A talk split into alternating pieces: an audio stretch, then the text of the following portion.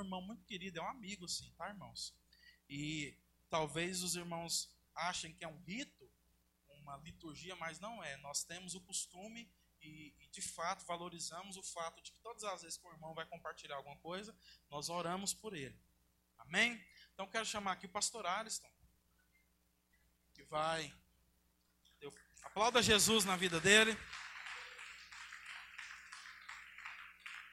Nós vamos orar por ele, pedindo que o Senhor derrame sobre ele graça, sabedoria, revelação mesmo.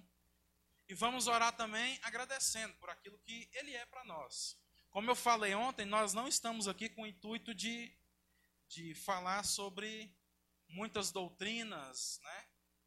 vagar por esse mundo de conhecimento, ainda que nós buscamos conhecimento, sabedoria. Mas mais do que falar sobre assuntos teológicos, doutrinas, né, que talvez os irmãos não vão entender, assim como Lutero falou, né, que ele não se, é, Deus não se faz de teólogo na frente de uma lavadeira de roupas. Né? Então nós queremos falar de forma simples, mas queremos compartilhar o nosso coração que os irmãos podem ter certeza que tudo que está sendo e que será compartilhado aqui é fruto de uma vida, é fruto de algo que nós temos vivido, temos experimentado, temos buscado em Deus. Amém, meus irmãos? Então levante sua mão assim, ore comigo, Senhor Jesus, nós te agradecemos pela vida do pastor Aliston, pela sua família, por aquilo que eles são para nós, ó Pai. Nós te agradecemos, ó Deus, que são referência para nós. Referência de gente que é falha, referência de gente que é pecadora, mas que está crucificado com Cristo, que não vive mais para si, mas que vive para ti. Por isso somos gratos a Deus, porque de fato, fala aí, por isso somos gratos, porque de fato eles são uma referência para nós. Nós pedimos, Senhor, que o Senhor derrame sobre a vida dele. Sabedoria, revelação, graça, entendimento no seu evangelho, na sua palavra, Deus. Nós abençoamos a vida do pastor Aliston e te pedimos que o Senhor o use como instrumento teu para a pregação do evangelho esse evangelho que transforma a nossa vida para a honra e glória do Senhor Jesus. E nós dizemos amém. Glória a Deus. Família bendita, é isso que vocês são, é isso que nós somos em Cristo Jesus. Amém? Você pode dizer isso comigo aí?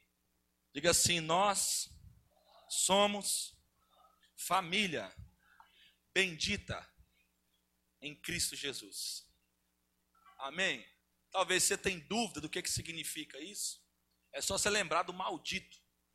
Quando você fala que alguém é maldito, né, não deve nem falar isso, mas quando você ouve essa expressão, é, você imagina que é algo bom ou algo terrível, algo muito ruim.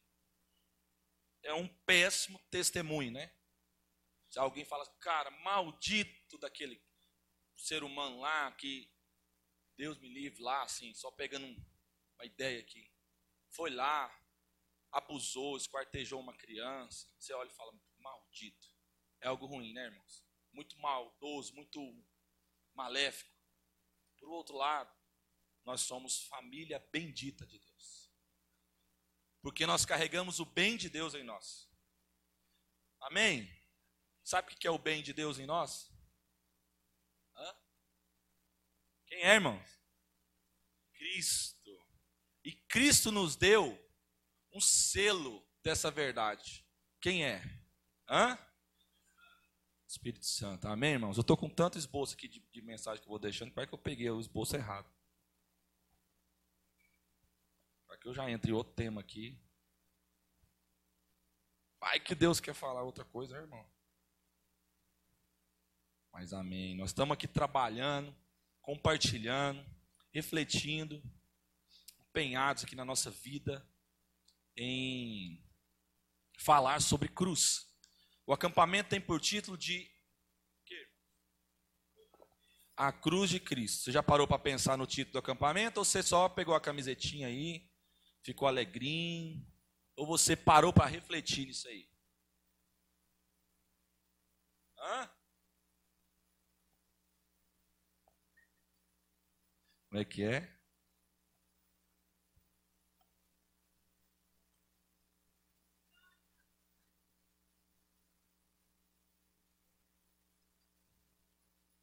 Então, quem pegou a camiseta aí?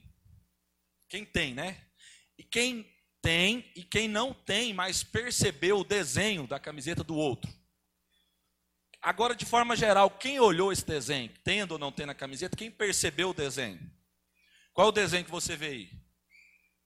Não, é, é uma cruz, mas assim, qual que é esse cenário aí para você? Hã? Qual lugar esse aí? Lugar. Hã? Qual lugar, irmão? Que a Bíblia diz? Lá no Gólgota, que significa O que, que significa Gólgota? Caveira, irmão. E por que, que você acha que lá tem um, o simbolismo, o significado, a tradução de caveira? Hã?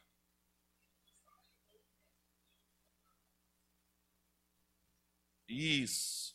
Então, Deus declara essas maldições sobre aqueles que não cumpriram a lei. E ao mesmo tempo ele se torna um lugar de quê? Morte. Um lugar de vergonha. E esse desenho que você viu na camiseta não é só mais um desenho. Até porque nessa, nesse mesmo desenho aí você vê três cruzes, sim ou não? Mas você vê uma que está central, diga assim, uma única, singular, cruz. Diga assim, centralizada. Diga assim, Jesus é o centro até na hora de morrer. Aleluia, irmão.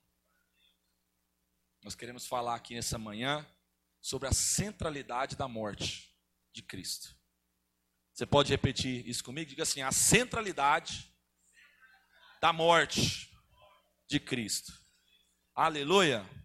Glória a Deus. Um texto assim que a gente tem falado e na verdade tem usado como base para o acampamento é o texto de Gálatas, capítulo 2. É interessante porque tem algumas versões que essa expressão estou crucificado com Cristo está no verso 19. Quem já percebeu isso? Algumas versões, traduções das escrituras, esse, essa expressão, esse versículo, está no verso 19b. Quem já percebeu? E aí outras versões já está no 20. Então qual versão que nós estamos utilizando aqui? Aqui está no verso 20. Diga assim, Gálatas 2, verso 20. Aleluia. Glória a Deus. Deixa eu, deixa eu entrar um pouquinho rápido aqui, só para a gente entender o contexto. Porque se eu pegar só apenas a temática, apenas essa, esse, esse, essa, esse versículo, por mais que ele é muito forte, ele vai, a gente vai conseguir trabalhar em cima dele, mas assim, eu acho que vale a pena nós deixarmos claro aonde esse versículo está inserido. E o texto na qual ele está falando. Por quê? Por quê? Que o Paulo vem dizer aos Gálatas essa expressão. Preste atenção, quero que você abra aí Gálatas 2. Nós vamos ler do verso 11 ao verso 21. Abra em nome de Jesus. Abriu? Todo mundo pronto? Cadê o celular, irmão? Cadê a Bíblia, gente? Pelo amor de Deus, tem uma Bíblia aqui minha aqui que eu, já está sobrando aqui para poder ser usar. Quem não tiver, Amém? Se ele tiver, gente, quem não tiver, senta perto de alguém. Irmãos, sejam sensíveis. Vocês não falou agora que ia cuidar uns dos outros? Hã? Nós não estávamos falando agora do texto de Hebreus, dizendo que nós devemos cuidar uns dos outros? Sim ou não? Você já olhou para trás para ver se tem alguém que está sem Bíblia para você poder compartilhar? Senta com alguém. Se você vê alguém, vai lá e senta do lado dela. Amém? Glória a Deus, irmãos. Amém, gente? Vocês estão dispersos aí? Parece que dispersou. Não? Estão só procurando? Então tá ótimo. Abre aí. O texto aí, do capítulo 2 de Gálatas. Nós vamos ler então do verso 11. Acompanha comigo em nome de Jesus. Nós vamos ler do, do 11 ao 21.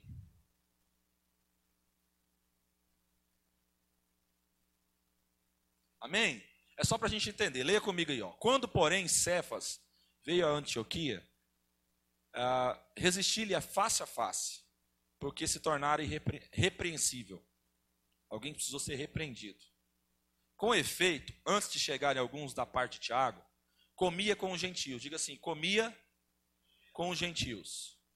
Quando, porém, chegaram, afastou-se e por fim veio apartar-se, temendo os da circuncisão. Diga assim: temendo os da circuncisão. E também os demais judeus dissimularam com ele, a ponto de o próprio Barnabé ter se deixado levar pela dissimulação deles. Quando, porém, vi que não procediam corretamente, segundo a verdade do Evangelho, disse a Cefas, na presença de todos: Se, sendo tu judeu, vives como gentio e não como judeu, por que obriga os gentios a viverem como judeus? Você entendeu isso aí? Então vamos lá. Nós, judeus, por natureza, e não pecadores dentre os gentios, sabendo, contudo, que o homem não é justificado por obras da lei, e sim mediante a fé em Cristo Jesus, também temos crido em Cristo Jesus para que fôssemos justificados pela fé em Cristo, e não por obras da lei. Diga assim: justificados pela fé em Cristo e não por obras da lei. Pois por obras da lei ninguém será justificado. Diga assim: por obras da lei, ninguém vai ser ou será justificado. Diga assim: ninguém. Amém. Glória a Deus. Mas se procurando ser justificado em Cristo, fomos nós mesmos também achados pecadores, Dar-se-á o caso de ser Cristo ministro do pecado? Pergunta. Não. E o Paulo responde já. Claro que não. Porque se torno a edificar aquilo que destruí a mim mesmo, me constituo transgressor.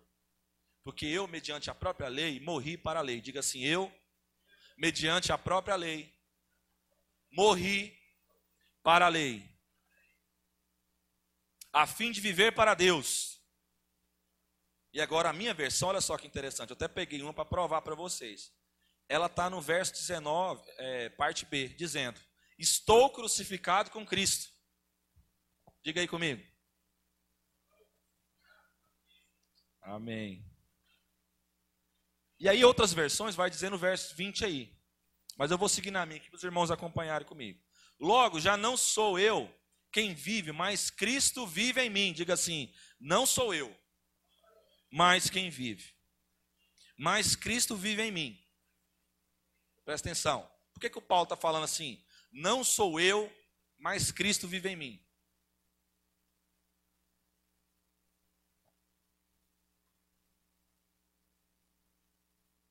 Mas também significa outra coisa aí, importante. Está falando para nós que existe uma outra natureza. Sim ou não? O Paulo está reconhecendo essa natureza. Preste atenção. O eu, o eu representa Adão. Amém? O Cristo representa o nós. Então Paulo está dizendo assim, ó, já não sou mais o Adão que fui antes. Ele não mais é aquele a quem me domina mas Cristo vive em mim. Existe uma outra natureza agora habitando em mim. E ele diz, ele, ele explica na verdade. E esse viver que agora tenho na carne, Presta atenção. E essa vida de Cristo, que agora experimento nesse corpo adâmico, ele está dizendo assim, ó, é, vivo pela fé no Filho de Deus, que me amou e a si mesmo se entregou por mim. Não anulo a graça de Deus, pois se a justiça é mediante a lei, segue-se que morreu Cristo em vão. Pergunta que não quer calar. Você ainda acha que você caminha e é capaz de cumprir a lei? É por aquilo que você faz que você se torna digno? Ou é por aquilo que Cristo fez? Amém. Então preste atenção, a centralidade da morte. Nós queremos falar agora sobre a morte. Porque o Paulo está falando sobre essa morte. O Paulo está falando sobre uma crucificação. E não é uma crucificação qualquer. Paulo não está falando, tá falando que ele está se espelhando, que ele está firmado na crucificação né, é, de ladrões, acusados justamente por aquilo que fizeram. Não, ele está falando de uma crucificação única do Filho de Deus, acusado injustamente, mas que se tornou injustiça, se fez injustiça por aqueles que pecaram, em favor daqueles que pecaram, para que a justiça de Deus se tornasse realidade. Então, na verdade, é o justo pelo injusto. É o santo pelo pecador carnal.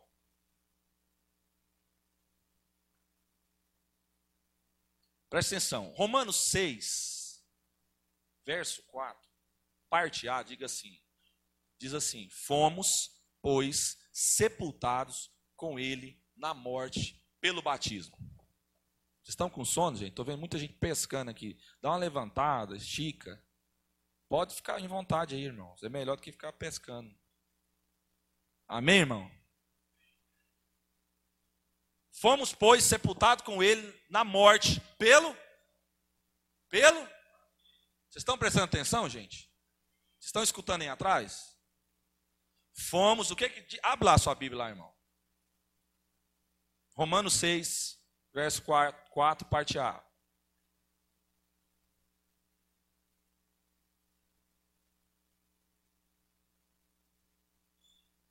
Romanos 6, verso 4. Só para vocês acompanhar rapidinho. Está dizendo exatamente o que eu estou falando para vocês. Fomos, pois, sepultados com ele na morte pelo batismo.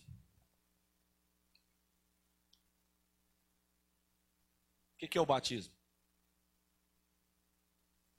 Hã? A morte. A morte quem? Do velho homem, do Adão. Me explica então, irmãos, ver se você está atento, só para vocês acordar. Fomos, pois, sepultados com ele na morte, pelo batismo. Explica aí para mim. O que está que tá querendo dizer isso? Hã? Vamos corrigir um erro gravíssimo. Gravíssimo.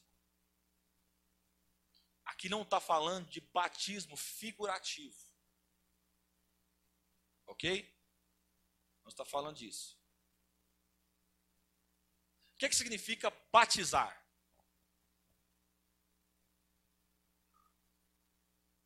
Hã?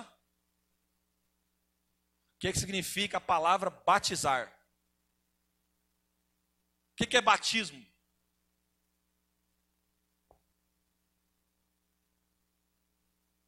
O que, é batismo, gente? Você nunca. Você já, quem batizou aqui já? Então, você batizou, você não sabe nem o que significa batismo? O que, que é batismo? Presta atenção, não estou perguntando o que traduz. Estou perguntando o significado da palavra. Hã? O que, que é batizar?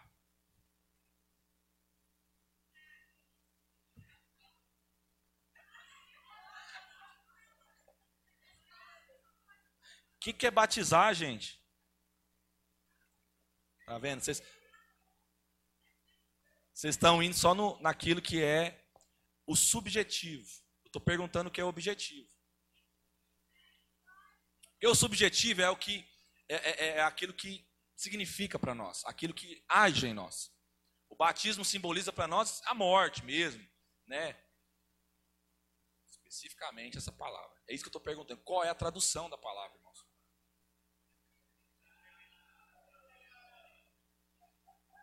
O que, que significa?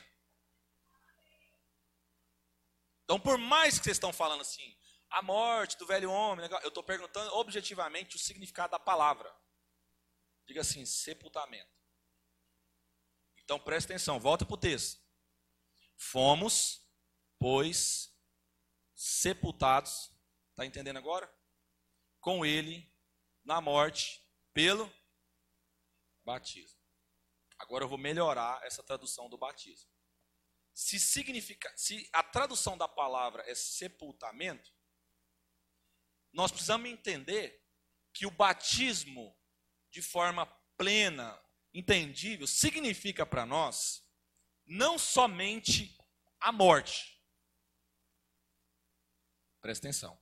Eu não estou dizendo que não é a morte. Eu estou dizendo que é não somente a morte. Mas significa para nós que o batismo é a identificação que nós temos com Cristo e Ele conosco. Por isso nós podemos dizer, como o apóstolo Paulo disse, fomos sepultados com Ele na morte pelo batismo. Está difícil de entender ainda? Quem tem dúvida? Hã? Pode levantar a mão quem tem dúvida. nós fomos sepultados com ele. Morremos. Olha que louco isso. Então quer dizer que não é depois, não é na hora que eu vou lá e mergulho nas águas, que eu me aproprio dessa herança em Cristo Jesus, dessa nova vida? Qual é a hora que eu me aproprio dessa nova vida? Quando eu desço as águas, literalmente, fisicamente, ou quando eu entendi que nós já fomos sepultados com Ele. Estou dando um spoiler, estou entrando um detalhe muito importante aqui. Não estou falando a palavra, mas eu estou falando sobre eleição. Todos aqueles que são e que pertencem a Cristo Jesus estão sepultados com Ele. Porque se Cristo morreu por nós, então nós já temos disponível essa realidade de morte. Parece difícil de entender, irmãos, mas é simples. O que Deus está falando para nós é que se eu andar, pra, volta para o texto lá do Paulo, agora do Gálatas de novo. Se eu, em algum momento, nós quisermos nos apropriar da justiça de Cristo por meio das nossas obras, então nós estamos voltando aos velhos rudimentos e então acreditaremos que é possível obter salvação e justificação por meio de obras humanas, por aquilo que eu faço e não por aquilo que Cristo fez. Quando eu entendo que Cristo já fez, eu entendo que eu já estou crucificado. Presta atenção. É tudo que eu estou querendo dizer para vocês é o seguinte: cuidado para que o seu pastor, ou não sei se que tem alguns que não congregam conosco, ou Deus, né, como o supremo pastor em Cristo Jesus, possa usar o seu pastor terreno aqui, ou seus líderes, seus irmãos, e tenha que te exortar, como Paulo teve que fazer com quem? Com Cefas. Quem era Cefas? O Pedro. Mais uma vez. Né? É Pedro Pauleiro, hein, irmão? E por que, que o Paulo tem que ir lá e exortar o Pedro? Qual é. Vamos resumir aqui. Qual é o propósito de Paulo ter que ter, tido, é, é, ter tido a necessidade de exortar o Pedro? Chamar a atenção do Pedro. Hipocrisia. O que, que o Pedro estava fazendo no fim das contas? Falava algo praticava outro. Então Pedro estava dizendo para os irmãos que a justiça É mediante o quê? Ao sacrifício de quem? De Cristo. E na hora da prática, ele estava sentando com os irmãos que, que cria no quê? Que nós, como humanos, poderíamos fazer um ritual, um rito, para poder ser aceito por Deus. Está vendo que quebra a ideia de que quando a gente desce nas águas, por quê? Quando o texto está falando de circuncisão, o batismo é o que traduz isso. Então, o batismo para nós nas águas, ele é a tradução, ele é só uma tradução, uma imagem, presta atenção, ouça aqui. O batismo nas águas é apenas uma imagem visível daquilo que já é realidade.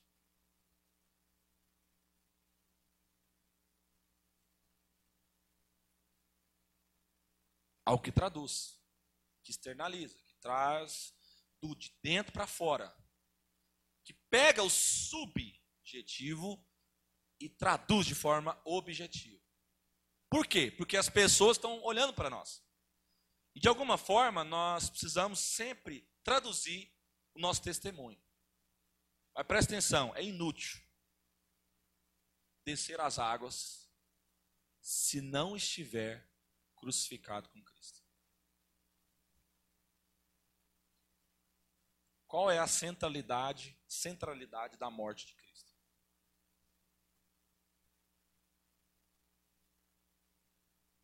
Qual é a centralidade da morte de Cristo? Qual é o propósito? Hã? Por que que Cristo morreu? Para nos salvar?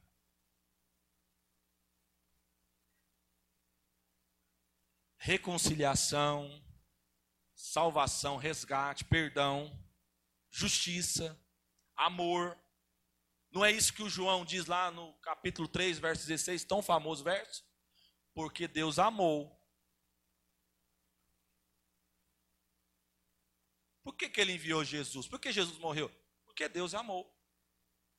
E esse amor é um amor banal, um amor sentimental, melancólico, só sentimental? Não. Porque Deus amou. Ele é um amor de tal maneira. Diga assim comigo assim, o modo forte, diga, o modo Deus de amar é Jesus. Vamos dizer tudo junto agora? Diga bem forte. O modo Deus de amar é Jesus. E a centralidade, ainda que a, a tradução visível é cruz, é a imagem da cruz, mas a centralidade, o propósito era o quê? Qual era o propósito, irmãos? Acabamos de falar. Resgatar aqueles que estavam perdidos. E se Cristo teve que vir Deus se fez carne para resgatar os que estavam perdidos, significa que você não dava conta e continua não dando conta de se salvar. Esquece, irmão. Abandona a sua ideia de que você é bom. Abandona a sua ideia de que você tem o autocontrole da sua vida sem o Espírito Santo de Deus. O Paulo vem falar ainda no texto de Romanos, mais à frente, de que não há nenhum justo sequer, ninguém que faça o bem, ninguém que busque a Deus. Todos se desviaram, todos pecaram, todos pecaram e carecem, necessitam da glória de Deus. O que é a glória de Deus? É a manifestação dos seus atributos, das suas virtudes, do seu caráter, da sua pessoa, irmãos. Todos carecem de Deus como todo. E Deus como todo é Cristo entregue na cruz. Porque ele não poupou o seu próprio filho. E sendo Deus como todo, não usurpou a ser Deus. Não usou o seu poder para se livrar de quem ele era. Pelo contrário, usou quem ele era para revelar o seu poder. Amém, irmãos? poder regenerador, transformador, resgatador. Vamos seguir aqui para a gente já ser mais objetivo. Romanos 6, 6. Nós estamos no mesmo capítulo, irmãos. Romanos 6, 6, verso A diz assim: ó, Sabendo isto, que foi crucificado com ele o nosso velho homem. Essa é a tradução do verso que eu estou falando para vocês. Então, se nós lemos atrás dizendo: Fomos, pois, sepultados com ele na morte pelo batismo, sabendo isto, nós fomos crucificados com ele, o nosso velho homem. Ou o nosso velho homem foi crucificado com ele. Morreu. Se ainda vive em você, de forma que domina a sua vida, essa outra natureza carnal, que você faz só o que você quer, que ninguém fala na sua vida, que você não está nem preocupado com nada. Inclusive, certamente, você pode ter certeza disso, eu garanto.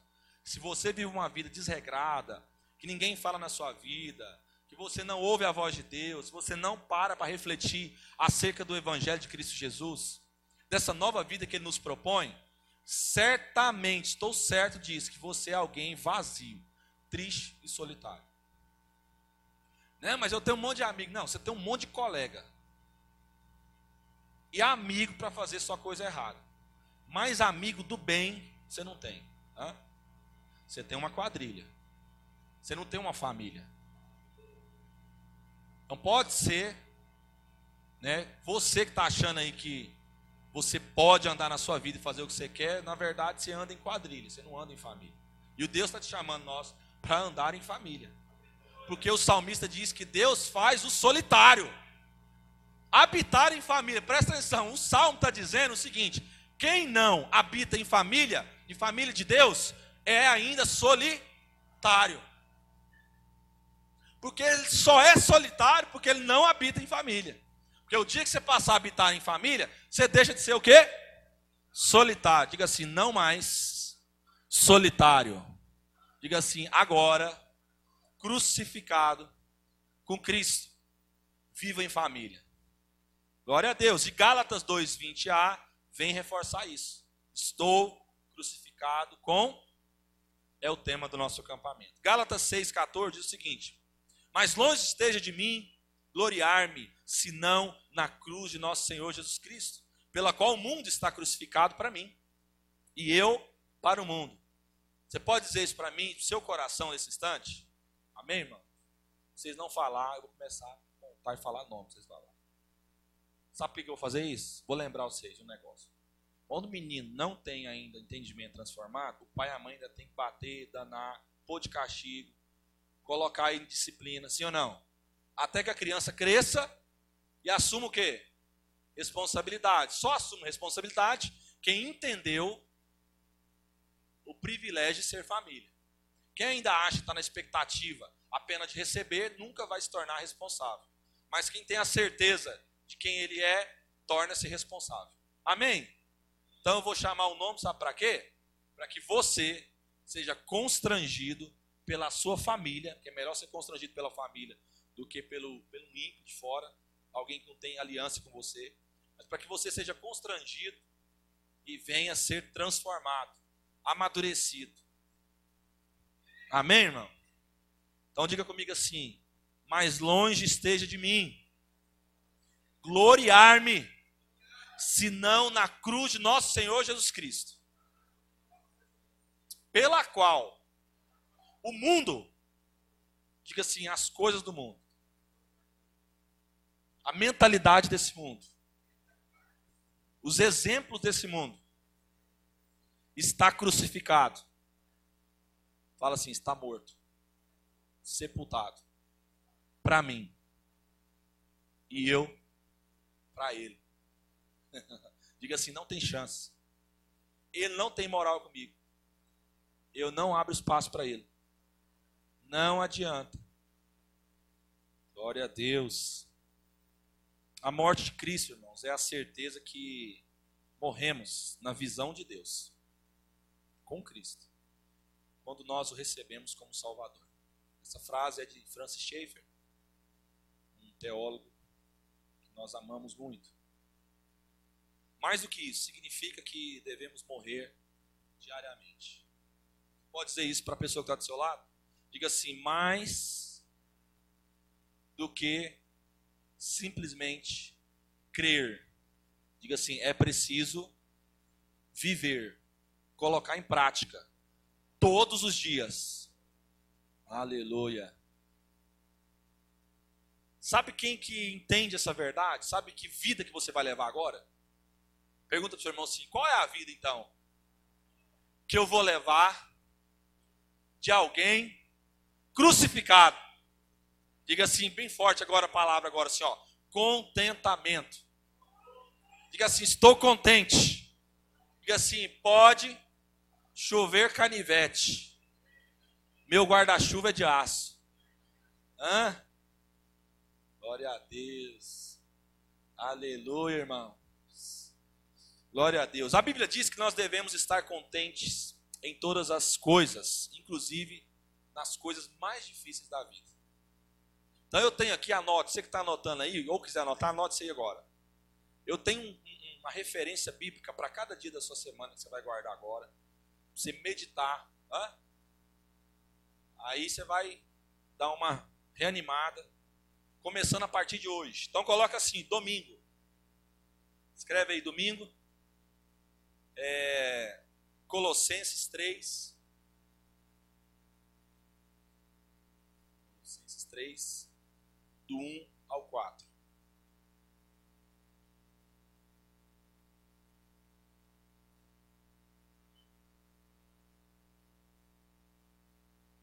Tá vendo? Quem tem amigo não fica só, não. Não tem nenhum fotógrafo que tirou foto de mim.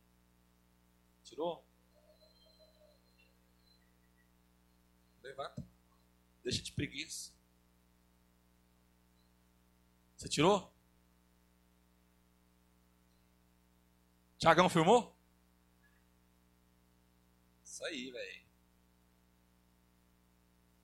Mesmo? Você está denegrindo minha imagem, mano. Eu sou uma figura pública, você já sabia disso? Glória a Deus. Irmão. Domingo, Colossenses 3, do 1 ao 4. Se quiser escrever na frente, fica perfeitinho para você lembrar. Você vai só escrever assim, ó, temática. Você vai escrever, ó, pensai nas coisas do alto.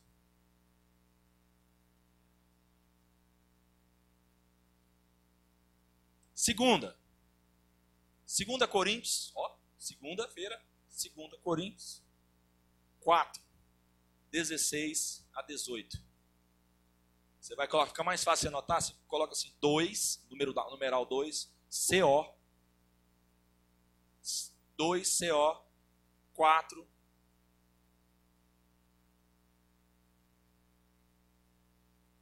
dois pontinhos 16 ao 18.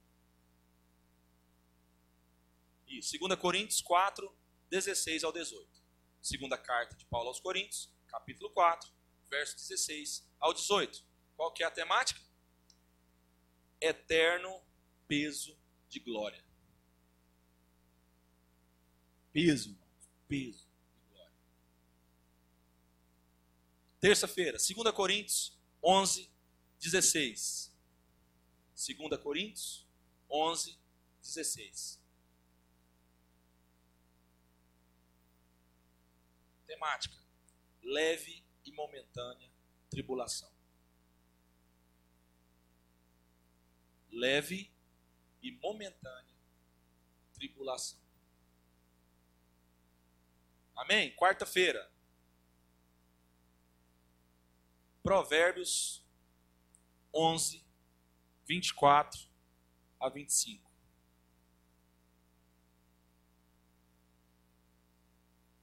Pergunta aí, irmão. A perda de quem retém.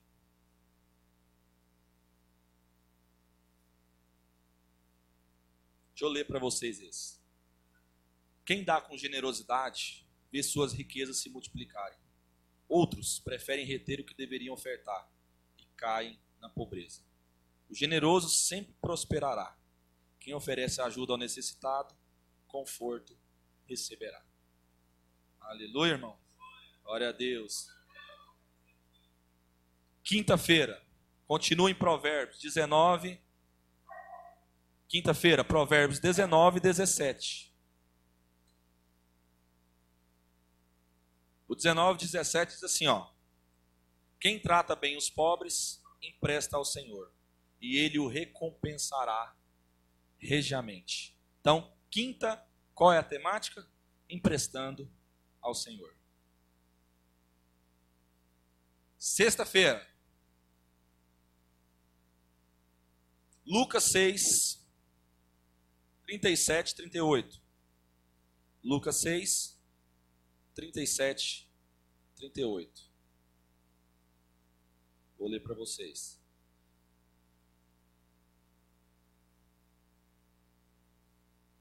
Não julgueis e não sereis julgados, não condeneis e não sereis condenados. Perdoai e sereis perdoados. Dai sempre e recebereis sobre o vosso colo uma boa medida, calcada, sacudida, transbordante, generosamente vos darão. Portanto, a medida que usares para medir o teu próximo, essa mesma medida será usada para vos medir. Hã? Qual que é? Quase. É, é isso, mas está falando em outra uma frase, palavra diferente. É isso aí. Dai e dar-se-vos-á. Dai, vírgula, e dar-se-vos-á.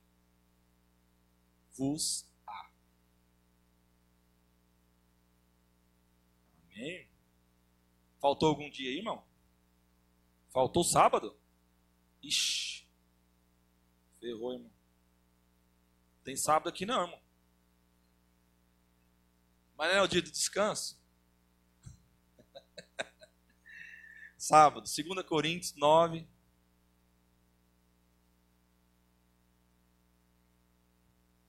Seis ao 15. Lembrai-vos Aquele que pouco semeia, igualmente colherá pouco, mas aquele que semeia com generosidade, da mesma forma, colherá com fartura. Cada pessoa coopere conforme tiver proposto em seu coração, não com pesar ou por constrangimento, pois Deus ama o doador que contribui com alegria.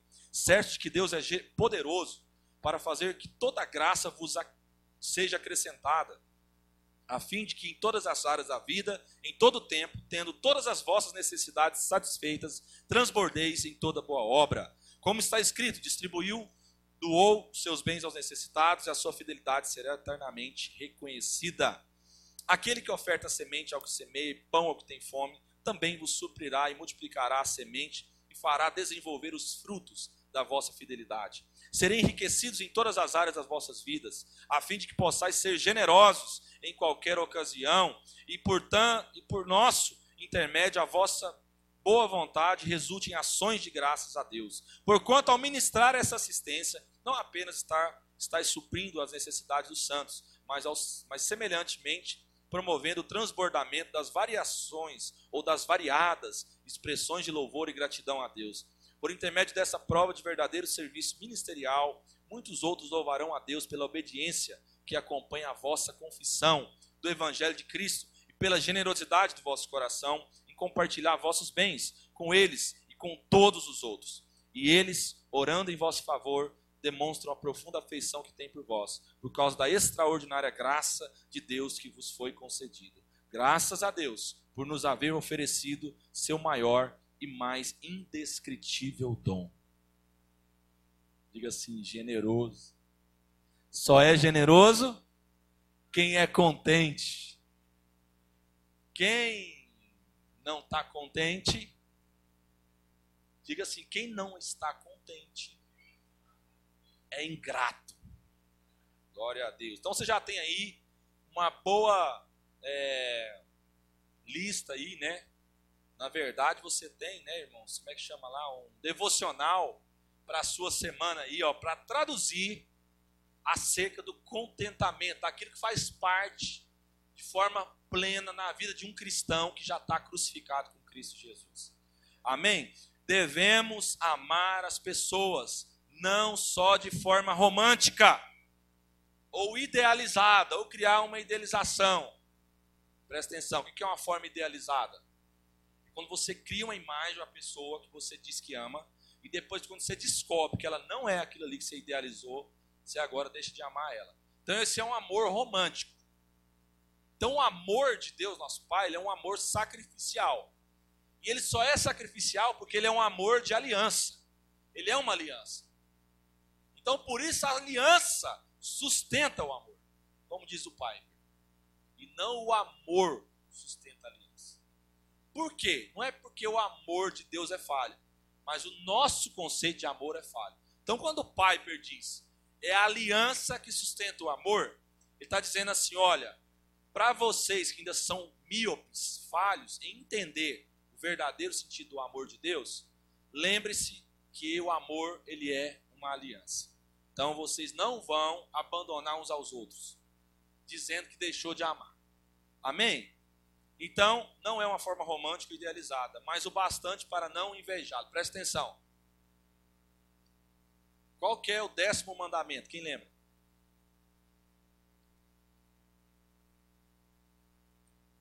Qual é o décimo mandamento?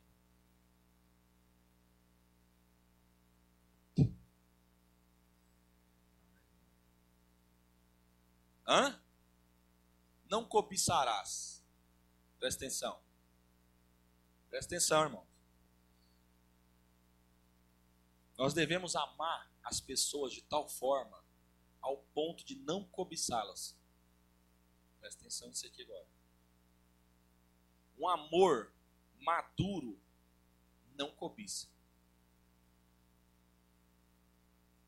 Só cobiça quem não entendeu o amor. Só cobiça quem é ingrato. Você só cobiça porque você acha que você não tem, o seu irmão tem. Então você cobiça. Porque quem é contente não cobiça nada. Qual é a característica do contente, ao invés de ser alguém que cobiça? Contentamento. Então, contentamento é de alguém que é contente. E alguém que é contente deixa de cobiçar e passa a ser o quê? Generoso. Amém, irmãos? Bastante para não cobiçá-los e para não invejá-los. Amar tem seu aspecto negativo de si mesmo. O que é o aspecto negativo? Negativo no sentido de matar. Certo? Porque se por um lado manda a gente não cobiçar, por um outro manda a gente ser o quê? Presta atenção. Qual é o aspecto negativo de amar? Não. Não qual é o aspecto negativo de amar? Não o. Faltou falar cobiçar. Qual é o aspecto negativo de amar? Não cobiçar. Qual é o aspecto positivo de amar? Generoso. Generosidade. Amém? Diga assim: Eu não sou mais cobiçador. Meu nome não é Johnny. Já assistiu esse, né? Meu nome não é Adão. Mulheres, diga aí, diga isso que a Thais diz. Diga assim: meu nome não é Eva. Meu nome é noiva de Cristo. Diga assim, os homens: meu nome não é Adão, o velho homem. Diga assim: meu nome é Cristo, novo Adão. Segundo, a imagem perfeita de Deus nosso Pai. Amém? Então, irmãos, o amor é interior e cobiçar também. Então, primeiro a gente trata do nosso interior da cobiça do nosso coração. E sendo então transformados pela crucificação, pelo entendimento que já fomos crucificados. Mas peraí, se eu entendo que eu já fui crucificado, significa que agora eu não erro mais? Que eu não vacilo mais? Não. Significa que agora a sua vida agora é de alguém que entendeu que você não faz mais aquilo tudo que você quer. Não é mais a sua vontade. Existe uma vontade que é maior do que a sua. que é melhor do que a sua.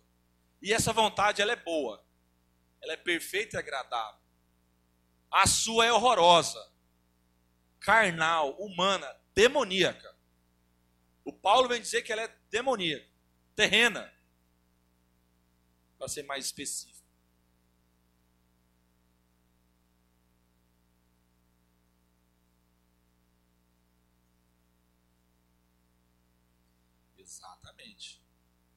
Que de fato gera uma pergunta: quem você tem alimentado? Qual natureza? E essas duas naturezas, preste atenção, isso vai cessar no dia que acabar esse tempo aqui seu, Cristo nos reunir em seu nome. É o que diz lá em 1 Coríntios 15. Nós receberemos um novo corpo, um corpo de glória. Então esse corpo dará lugar a um outro corpo.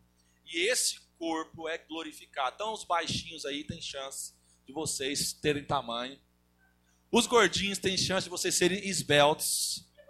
Amém? Os magrelinhos que não engordam nem a pau, que é sequinho. Tem chance de vocês serem saradão em Jesus. Pensa os magrinhos chegando lá no céu, assim, tomando a, tomando a ceia, assim, ó. Hum. Hã? Aí Jesus vem na camisetinha de Superman. Você sabia que o verdadeiro Superman é Jesus? O verdadeiro Superman é Jesus. Ele é o homem perfeito. Ele é o super-homem. E você sabia que toda essa ideologia de super-homem, de heróis, isso aí, tudo isso aí é o ser humano na sua doideira, mas ainda com os dons, olha que louco. A chuva cai sobre justos e injustos. Deus entregou dons a todos os homens. Isso é chamado de graça comum. Então, esses homens que traduzem através de filmes, séries, tal, estão tentando traduzir, estão ali usando seus dons. Não entendendo que essa imagem já é perfeita, porque ela já foi revelada aqui na terra. Então, verdadeiramente, o super-homem desceu. Deus se tornou super-homem. Deus se fez homem. Amém, irmãos? Glória a Deus. Então, nós não temos necessidade, nem expectativa, de viver uma vida de ilusão pela falta e pela solidão que a gente tinha antes. Então presta atenção, vou te dar uma dica aqui agora. Quem gosta de ver filme? Na moral, séries, é, animes. Bacana, né? Não tem nada contra, tá, irmão? Você precisa passar a assistir tudo isso, não como alguém que tem uma expectativa em quem você está assistindo. Mundo? Depois joga aí, gente. Joga aí no, no, no. Muito bom. Eu não assisti esse, mas vou assistir. Então, tá vendo? Tá, eu, pelo que eu estou entendendo, tá dentro daquilo que eu estou falando. Não assista mais nada na expectativa de que aquele herói, de que aquela figurinha, que o Naruto lá é a criancinha que você queria ser, sei lá, não sei. Não sei. Mas assista agora com a convicção de que Deus fala por meio de, por meio de todas as coisas, inclusive pela graça comum, até o ímpio coopera para o nosso bem. Porque ele vai usar os dons que não são deles. Os dons foram entregues a nós, mas é de Deus. E Deus não retira ele. Independente da miséria que o cara esteja. Presta atenção. Sabe que nós, todo mundo tem dom? Porque tudo coopera para o bem. Todas as coisas de Deus, tudo que Deus faz, tudo que Deus é e revela, é para revelar o bem, o quanto Ele é bom. Até a dor sofrimento. Você não saberia o que é misericórdia se você não passasse sofrimento. Você não saberia o que é bom se você não tivesse experimentado o que é mal. Você não saberia a glória que é a luz se você não tivesse experimentado a ausência dela, que é o escuro, a escuridão. Então não pense que Deus perdeu o controle, as rédeas da humanidade. Todas as coisas cooperam para o bem. Daqueles. Você pode dizer isso? Daqueles que amam a Deus. Então, não cobiçarás mandamento interior que mostra para o homem que se julga moralmente reto que ele precisa de um Salvador. A cobiça é a seta, é o pisca-alerta de Deus mostrando para o homem que ele precisa de um Salvador e que ele mesmo não se basta. Amém? Isso, lá em Lucas 9, 23 e 26 fala sobre isso. Que vem falar: negue-se, tome a cruz diariamente e siga. Quem quiser salvar, perde. Quem perder, está salvo. Quem se envergonhar ou tornar-se vergonha a Cristo, perdão, ou tornar-se vergonha, Cristo irá expor a vergonha quando vier em glória, honrado pelo Pai e pelos anjos. E por fim, quero citar uma frase aqui do velho Billy Graham. Hã? Quase completou 100, irmãos. Por um pouquinho. O velhinho não dava 100 anos, hein? Hã? Billy Graham. O íris é o seguinte: os transtornos passam, os benefícios ficam. Essa é a frase, frase cristã do íris. Então, os transtornos passam dessa vida, irmãos. Os benefícios ficam, são eternos. Tá vendo? Qual é a cosmovisão que você tem? Estou falando de cosmovisão quando eu falei sobre você assistir as coisas, ver as coisas. Uma nova ótica. O que, que é o cosmos? O que, que é visão? O enxergar. Então, como você enxerga o mundo?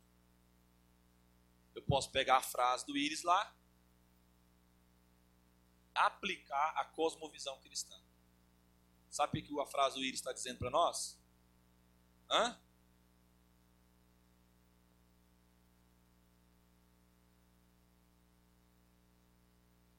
Isso. Está falando daquilo que eu falei na segunda-feira aí, que você anotou aí. Está falando da segunda da terça.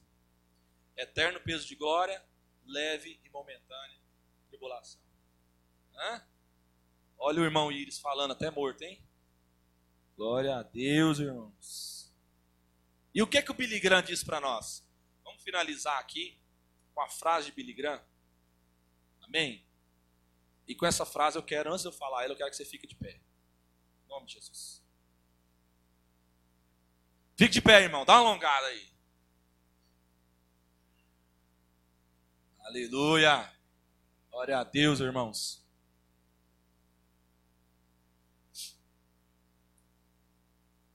Diga assim comigo antes de falar a frase do Billy Graham. Você vai dizer comigo sem entender a frase. Diga assim: todo cristão não anda por aquilo que ele vê, visível, mas pelas coisas invisíveis. Diga assim: todo cristão genuíno anda por fé, por entendimento, convicção, diga assim, certeza absoluta de quem Deus é em Cristo Jesus, por meio do Espírito Santo, para mim, para você, para nós. Amém? Sabe por quê? Porque às vezes nós ficamos olhando e observando as coisas. E ao observá-las, por não termos as convicções bem firmadas e bem estabelecidas, as nossas estacas não estão bem firmadas, nós somos um tipo de árvore que ainda não tem raiz. o que que acontece? A gente anda agora por expectativa. Então, quando as coisas aparentemente não estão correndo do jeito que eu queria, eu me frustro. Eu desanimo e eu desisto. Mas isso não acontece, não deve acontecer, na verdade, na vida daqueles que têm convicção daquilo que Deus fala a nosso respeito. Presta atenção, por que eu estou falando isso? Porque a frase do Billy Graham fala o seguinte: diga comigo assim, a cruz não é atraente, porque ela não patrocina você a cruz mata você. E na verdade, irmãos, todos nós, o eu, na verdade, não quer morrer. Morrer dói, não dói, irmão? Hã? Já morreu aí alguma vez? Tá vendo? Mas não estou falando de morte física. No sentido morte terrena aqui. Estou falando de uma morte espiritual que já estávamos. Ou ainda estamos, dependendo de quem estiver aqui. Mas o que, que acontece? Esse, esse sentir, esse doer, faz parte do peso de glória. Amém, irmão? Então o Billy Graham vem falar o seguinte: você não vai perceber visivelmente que a cruz ela é muito atraente. Porque na verdade, o que a cruz vem fazer conosco é matar o nosso eu. Quando o eu morrer, o nós vai viver. Por isso que Jesus diz assim, ó: Quem quiser se salvar, já era. Perdeu, morreu, já está. Já era. Perdeu a oportunidade. Agora, quem se entregar, quem crer na mensagem, entender que é preciso morrer, esse é o salvo.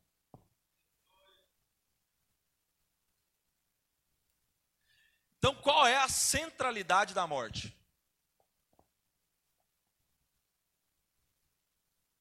Diga assim: o amor de Deus, a graça do Filho, a comunhão do Espírito. Só isso? Só não, irmão. É, é tudo isso? É melhor não é perguntar, isso tudo? Porque muitos de nós não vivem o amor, não sabe o que é graça e nunca experimentou a comunhão. Porque no dia que nós experimentarmos o que é o amor do Pai, o que a graça do Filho é capaz, e traduzir isso na comunhão do Espírito, acabou, irmão. Não tem mais nada que a gente esteja com expectativa. Pastor, mas como é que eu não vou estar com expectativa e quando a gente está feliz, quer participar do acampamento, quer fazer não sei o quê, igreja, papapá, quer crescer? Não, irmãos. Isso não é uma expectativa mais para nós. Isso é uma certeza. Eu não sei o que vai acontecer. Eu só sei tudo coopera para o bem. Exatamente. Então, agora que eu tenho essa convicção, eu estou esperançoso. Eu não estou ansioso, eu estou ansiando. Eu não estou agoniado, eu estou me deleitando. Tem muita gente que está vivendo, Deus está dando oportunidade para ele viver a vida plena em Cristo Jesus e o cara está agoniado. Deixa eu dizer uma coisa para você: deleita, irmão. Deleita. Descansa. Olha para si mesmo e fala: Eu não sou, não tem condição de ser aquilo que Pedro estava querendo embaralhar ali os irmãos da circuncisão. Eu não consigo cumprir a lei, eu não consigo ser bom. Cristo em nós é a esperança da glória de Deus manifestada. Amém? Glória a Deus. Vamos cear.